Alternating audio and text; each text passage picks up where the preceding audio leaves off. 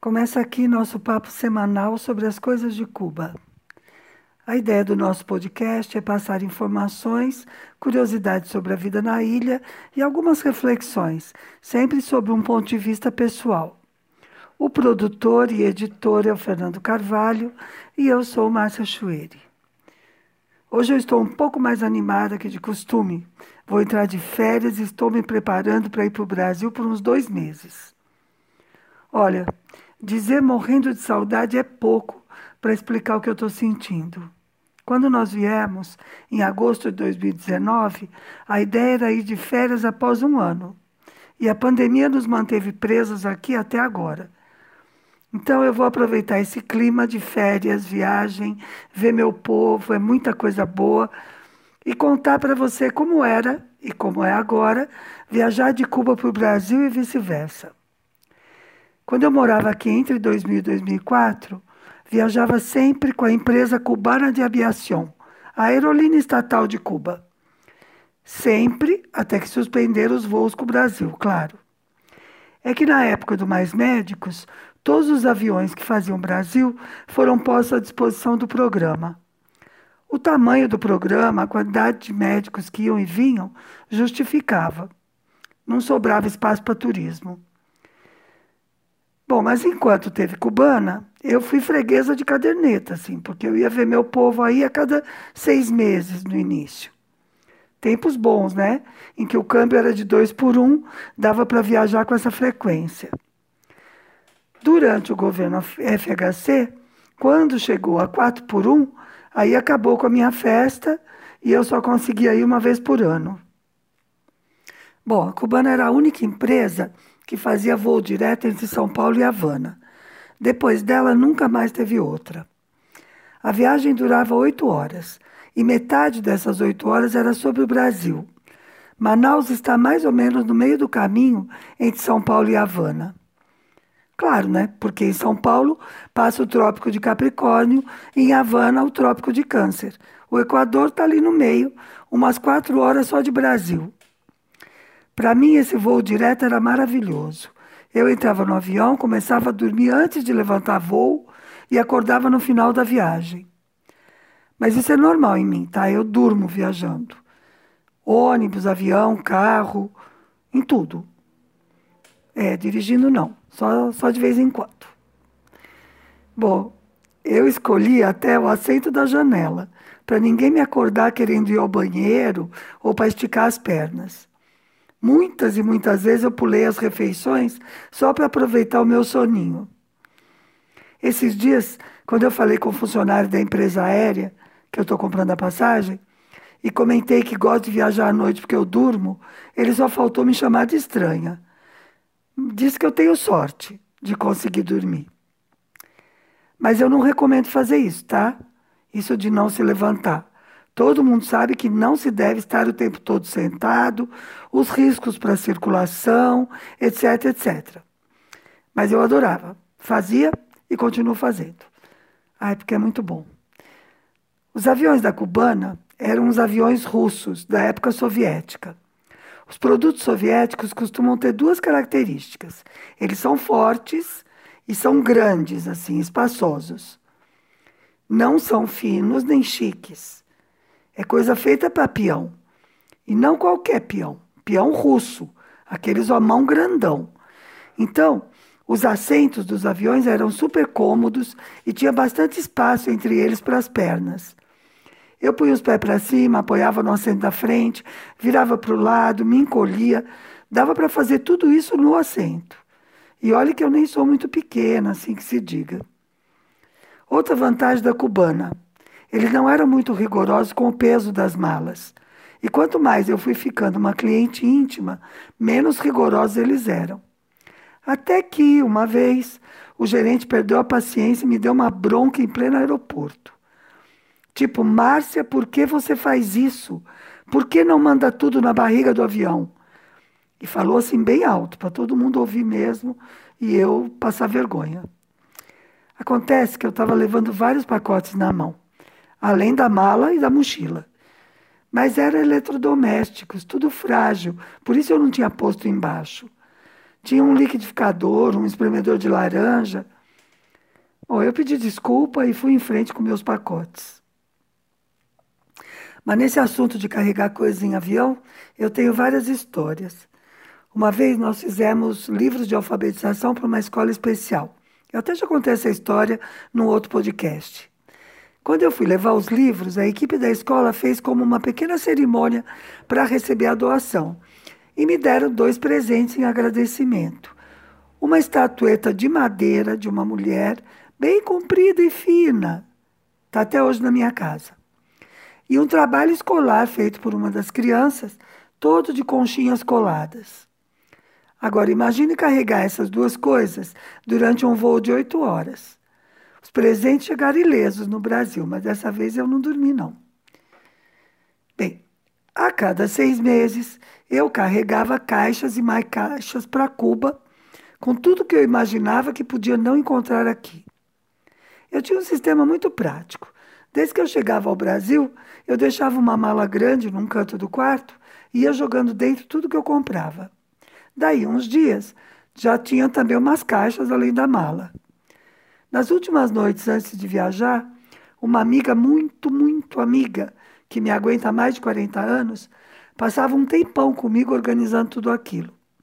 Tirar todos os produtos das caixas para ficar mais leve, fechar tudo com fita adesiva, depois enrolar nas roupas ou envolver em sacola plástica se tinha risco de vazar. Naquele tempo não tinha plástico bolha, nem nada dessas chiquezas de saco que fecha vácuo, nada disso. Era tudo inventado mesmo, na unha, horas e horas de um trabalho insano. Eu acho essa a parte mais chata da viagem. Eu tenho uma amiga que, quando chega esse momento, sempre acaba chorando. Ela é cubana, mas ela morou no Brasil vários anos.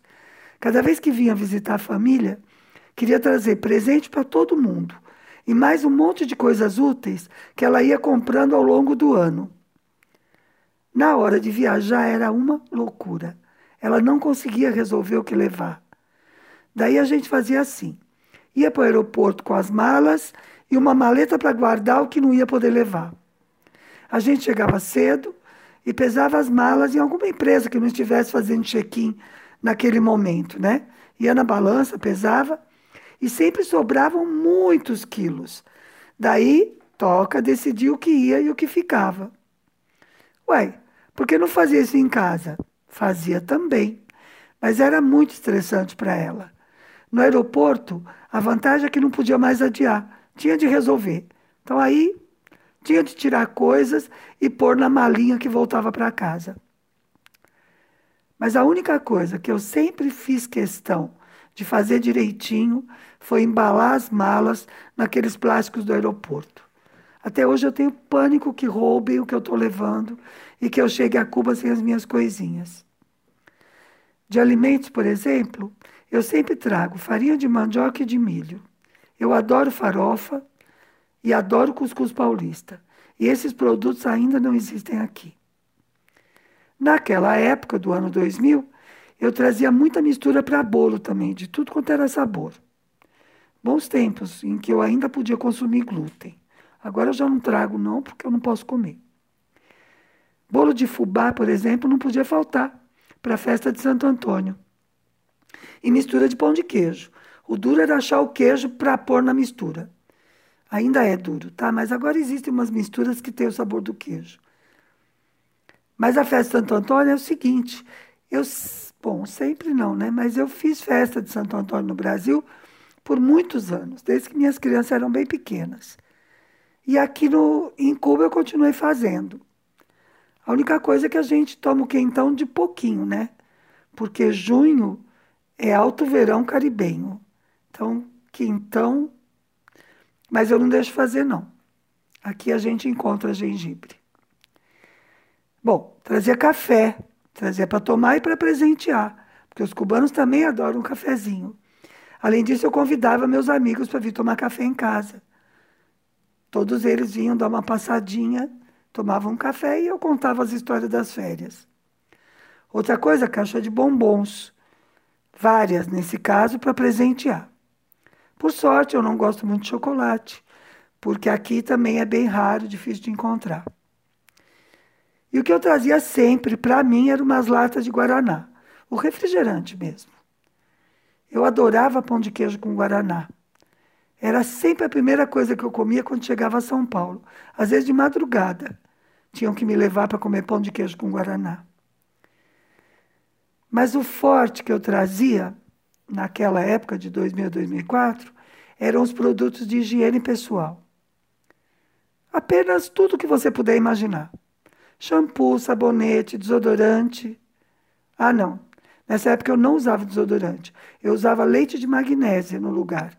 Então eu trazia um monte de leite de magnésia. Tinta para cabelo, absorventes, pente, creme, hidratante, escova de dente, fio dental, cotonete, até pedra-pome e lixa de unha. Entendeu, né? Tudo, tudo. Para usar e para dar de presente. Ô, Márcia, é porque não tinha nada disso em Cuba? Não, é porque podia ter ou não. O abastecimento era muito instável. Além disso, saía muito mais barato trazer. Na verdade, eu acho o abastecimento agora ainda mais instável. O bloqueio realmente piorou durante o governo do Trump. Não melhorou com o Biden também. E a pandemia também atrapalhou bastante o comércio internacional, né?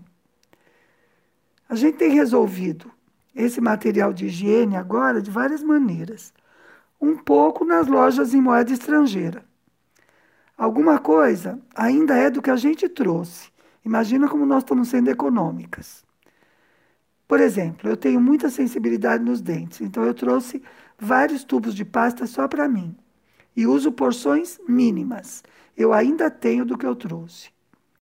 Shampoo eu uso sólido, feito pela minha sobrinha. Sabe, que nem uns sabões assim. Eu trouxe um quilo e durou mais de um ano. E depois uma amiga veio e me trouxe mais um quilo, ainda tem um monte. Absorvente higiênico, graças a Deus, agora existem os não descartáveis, né?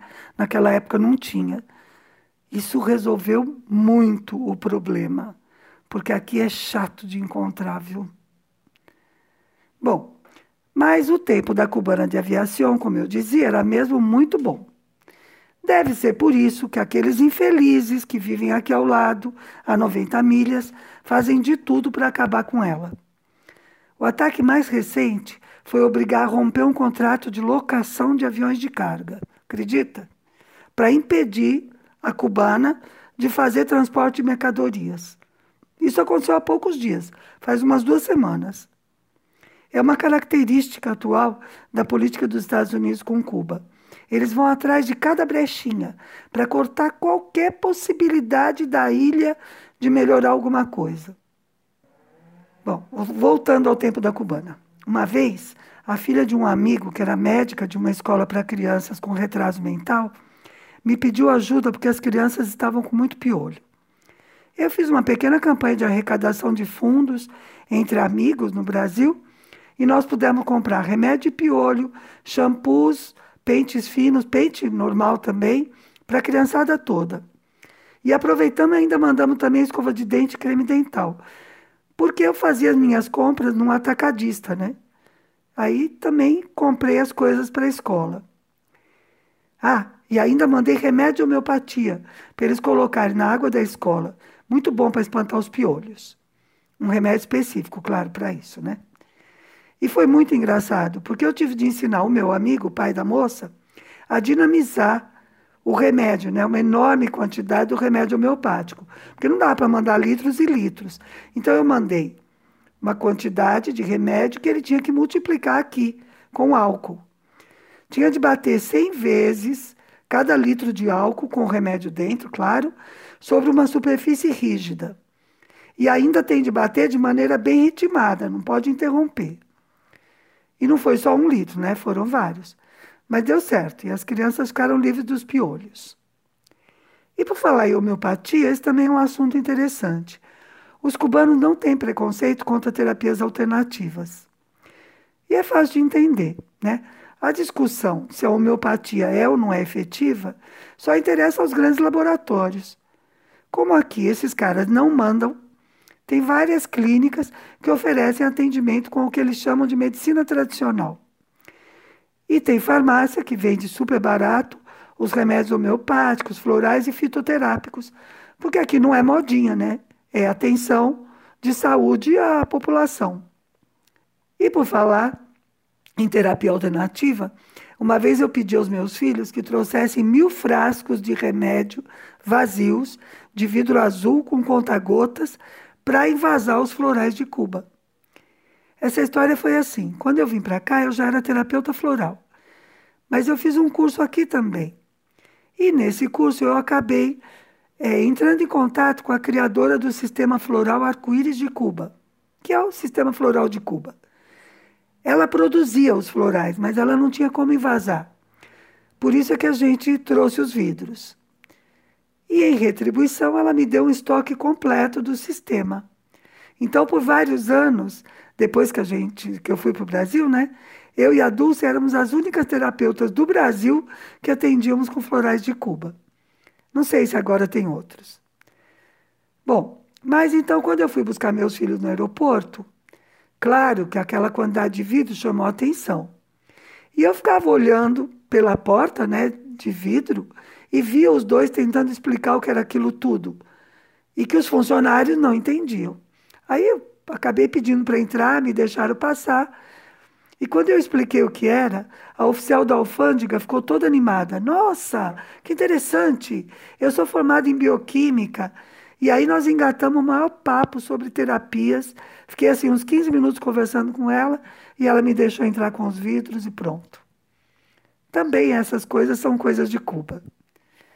Bom, mas tudo isso era possível porque era cubana, né? Nenhuma aerolínea comercial deixa a gente fazer essas coisas. Eles querem cobrar tudo. Não interessa se são doações. Uma outra coisa divertida da Cubana de Aviação eram as comissárias de bordo. Eu não sei bem se elas eram todas militares, mas algumas com certeza eram. E não seguiam aquele padrão estético modelo gostosa da maioria das empresas. Algumas, inclusive, já eram de meia idade. Eu sei que atualmente muitas empresas fazem isso, mas no ano 2000 não era assim. Era totalmente fora de padrão. Então, uma vez, durante um voo, tinha um grupo de turistas brasileiros, daqueles bem barulhentos, que se comportam como adolescentes, sabe como é? Em grupo, né? As pessoas perdem um pouco a linha. Daí, puseram o aviso de sentar e colocar os cintos, e os caras continuavam andando de um lado para o outro, bebendo, falando alto, rindo. Avisaram pelo alto-falante, nada. A chefe das comissárias foi lá na frente, de cara para todo mundo, pegou o microfone e disse mais ou menos assim: Aqui é a Major Fulana. Este é o último aviso. Os passageiros do fundo do avião façam o favor de sentar-se agora e colocar os cintos. Gente, eu ri muito, imaginando que ela podia ir lá atrás puxar a orelha deles. Bom, mas infelizmente faz vários anos que a cubana deixou de viajar para o Brasil. Houve um período em que era possível comprar a passagem São Paulo-Havana, da cubana, mas a gente saía do Brasil em um avião de outra empresa, até Caracas ou Buenos Aires, e daí pegava o avião da cubana. Esse esquema já não era tão bom. Primeiro, porque não era voo direto, e depois, porque tinha de embarcar as malas com uma empresa comercial. Então, acabou com a minha farra de carregar metade do mundo, né? E como é agora? Bom, agora é um voo comercial de alguma empresa latino-americana, com todas as restrições que as empresas aéreas foram fazendo a gente engolir ao longo desses últimos anos. Comida pouca e péssima, cada vez mais restrições para a quantidade de bagagem, mudança do itinerário quando eles bem entendem, sem explicar porquê, sem chance de dizer que não quer. Tá vendo que eu tô brava com isso, né? É que eu tive que adiar minha viagem por causa disso. Em 2019, na mudança para cá, nós optamos por viajar de classe executiva, que era mais cara, mas permitia carregar muito mais peso. Na conta, saía melhor pagar pela passagem. Entre as três, nós trouxemos mais de 200 quilos de bagagem. Parece muito, né? Mas não é não. Eu trouxe até cafeteira elétrica, que aqui não tem. Os cubanos tomam café de cafeteira italiana e eu não gosto e não tomo. Eu trouxe de tudo para cozinhar. tábua de picar, afiador de faca, colher de pau, panela de pudim, omeleteira, frigideira de teflon. Porque é para viver, né? Não é turismo. E eu sei que não vou encontrar as coisas para comprar. Bom, para ser justa, outro dia eu comprei aqui uma panela e uma frigideira de teflon de uma boa marca brasileira. Eita, felicidade! Elas estão novinhas ainda. Eu já fiz aquele tratamento com azeite, mas não com óleo, né? Mas não usei ainda. Ela está lá guardadinha. Bom, depois de quase três anos aqui, está fazendo super falta ir para o Brasil para reabastecer umas coisas. Por exemplo, lençóis. Eu sou chata, eu gosto de lençol de algodão. Eu não sou chique, tipo 1.100 fios egípcios, nada disso. Mas dormir em lençol de tecido sintético, ninguém merece, né? E muito menos no lugar que faz calor o ano inteiro. É horrível. Você sua a noite toda. Outra coisa, maiô. Eu já passei do tempo e forma de usar biquíni. Achar maiô para comprar aqui é super difícil. Coisa que eu não entendo, né? Lugar turístico de praia, eles deviam estar tá produzindo moda de maiô, não é não? Outra. Se eu soubesse que eu ia ficar quase dois anos trancada em casa, teria trazido muito mais shorts e camisolas e menos saias e calças compridas.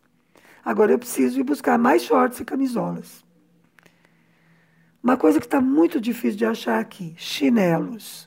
Eu vou ter que trazer um monte de pares para a família.